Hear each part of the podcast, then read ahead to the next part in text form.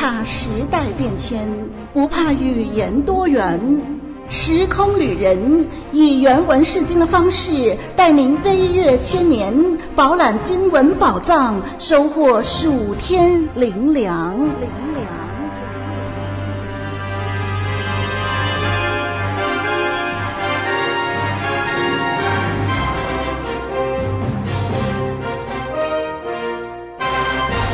网络上的听众朋友、弟兄姐妹平安，我是芊芊，我们又在《时空旅人》这个节目相会了。上两集，芊芊已经为《以斯帖记》整体进行了简单的介绍。那这一集开始，我们就要正式进入经文，细细的查考，慢慢的品味。今天我们要思想的经文段落是《以斯帖记》一章一到四节。好，先让我把它读出来。《以斯帖记》一章一到四节：亚哈随鲁作王，从印度直到古时，统管一百二十七省。亚哈随鲁王在书珊城的宫登基，在位第三年，为他一切首领臣仆设摆筵席，有波斯和马代的权贵。就是各省的贵胄与首领，在他面前，他把他荣耀之国的丰富和他美好威严的尊贵给他们看了许多日，就是一百八十日。哇，这个富丽非凡的开场，开启了主前四百八十六年那十多年的历史。我们再次看见这位作者，他的写作风格手法，就是使用非常华丽、繁复的语言来凸显波斯宫廷铺张的排场。还记得另一个异国的宫廷故事，哈，是摩西与法老在埃及的故事。但出埃及记的叙事呢，着重在人物的动作与对话。而以斯帖记则用了很大的篇幅来描绘各样场景，让读者在心中可以勾勒出一幅图画，想象亚哈随鲁王何等的富裕，波斯帝国何等的强大，波斯宫廷又是何等的奢华艳丽。如果从原文来解读的话，我们就会有更强烈的感受。那就让我们来稍微看一下原文的部分。第一句话的希伯来文是 “Vayehi bimei Ahashverosh”，好，意思是在亚哈随鲁的日子。作者是先提出了时间啊，就表示后面的叙事都涵盖在这个时间范围内，跟中文的表达方式有点类似。如果我说，上个礼拜我去了某个好吃的餐馆，我看了一部科幻电影，我跟朋友上健身房运动。啊，那么我所做的这些事情呢，就都包括在上个礼拜这样的时间范围内。后面我就不必一直在重复或者不断透过时态来强调。所以在雅哈随鲁的日子，这样的表达是当时的叙述文很常见的开头。然后第二句就是 Who Ahashverosh HaMolech，啊，意思是雅哈随鲁统治。那在一般的表达中呢，统治这个动词之后需要有受词，整个句子才会是完整的。但是这一节经文呢，在动词之后呢，直接连上了一个介系词片语。就是从印度直到古时这个介系词片语，然后最后才加入受词。那这句话的受词就是一百二十七省。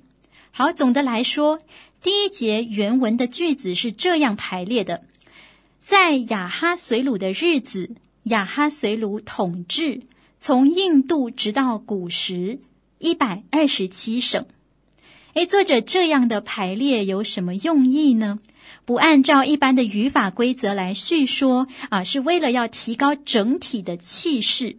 如果我们按原来的语法，把那个介系词片语移到句子的最后，那个气势就弱掉了哈。因为在希伯来文里面呢，句尾的讯息是相对来说最不重要的。在其他的地方，我们也可以看到，当写作的人想要突出某个事物，就会把它摆到前面作为强调。那简单的一句话，就可以看出作者想要呈现的画面。从印度到古时，这个版图是非常广大的。地理位置大概从印度西北部的印度河谷开始，也就是今天的巴基斯坦开始，向西延展到土耳其、希腊，并且向南延展到埃及和利比亚，也就是苏丹的北部。那这是当时难得一见的伟大王国，即使在今日，这个版图也是世界数一数二的大小了。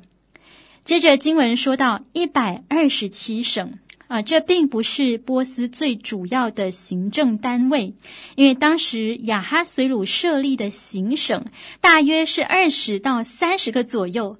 这里是一百二十七这个数字呢，指的应该是更小的行政区域，一共有一百二十七个之多。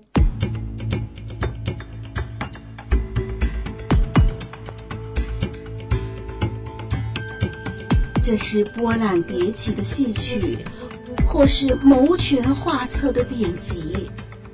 我瞥见神大能在异地他乡中施展，我听见神百姓在艰难困苦中咏唱。以思铁骑，峰回路转，蒙恩记。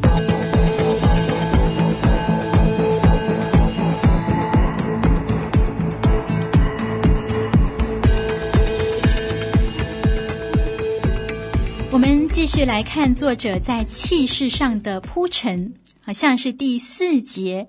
亚哈随鲁王向人展现好多东西啊，作者形容了一长串啊，直接翻译就是他展现他国度的荣耀的丰富，以及他伟大的尊荣的珍宝哦，这些到底是什么？诶，不重要，因为意义上并没有太大的差别。那作者只是使用了很多的同位语和华丽的词藻来刻画华丽的景象。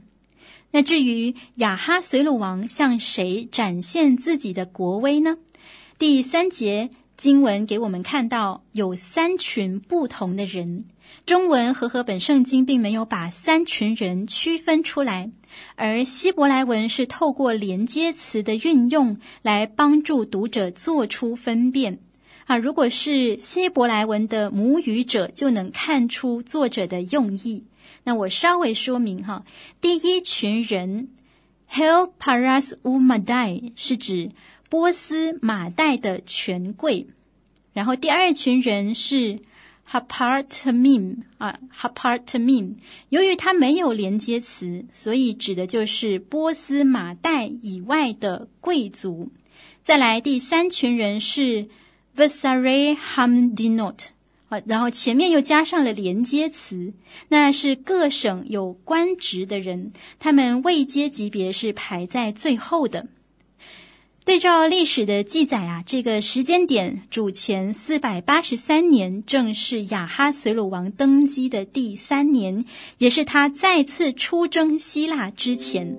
你看他如此高调地向这些人宣扬国事。主要的目的就是为了打压潜在的敌人，提升人民对他的信心，可以安内攘外。同时，也有可能在这一百八十天的集会当中，亚哈随鲁王要向各个权贵首领召集人力、物力、财力，以便支持他接下来的军事行动。这是亚哈随鲁精心策划的一个舞台，来展现自己的荣耀、强大和野心。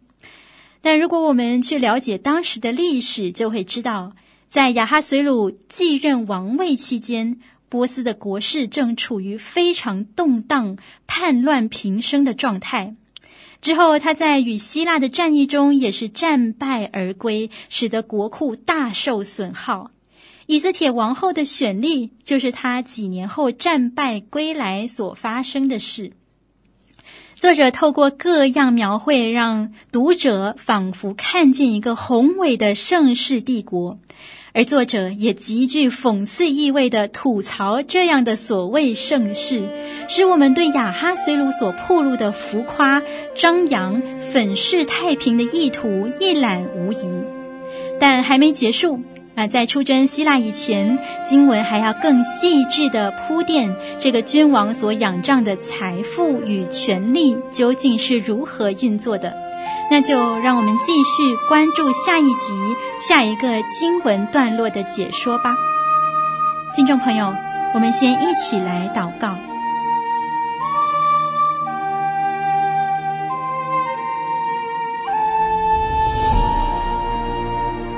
亲爱的主，感谢你让我们能一起来思想你的话语。主，你是世界和历史真正的主宰，世上没有一人可与你相比。主啊，不论我们手里握着什么，是名声，是能力，是生命，但总有一天，我们的人生走到尽头的时候，这一切都要放开。恳求主就开我们的眼，使我们不会汲汲营营争取一切之后，才发现我们忘记了那上好的福分，就是与主你的关系。主啊，愿我们时时刻刻聆听你的声音，跟随你的脚步，积攒财宝在天上，学习将我们的生命投资在天国看为有价值的事物，把网络上的弟兄姐妹、听众朋友都交托在主的手中。我们祷告，是奉主耶稣基督宝贵的名，阿门。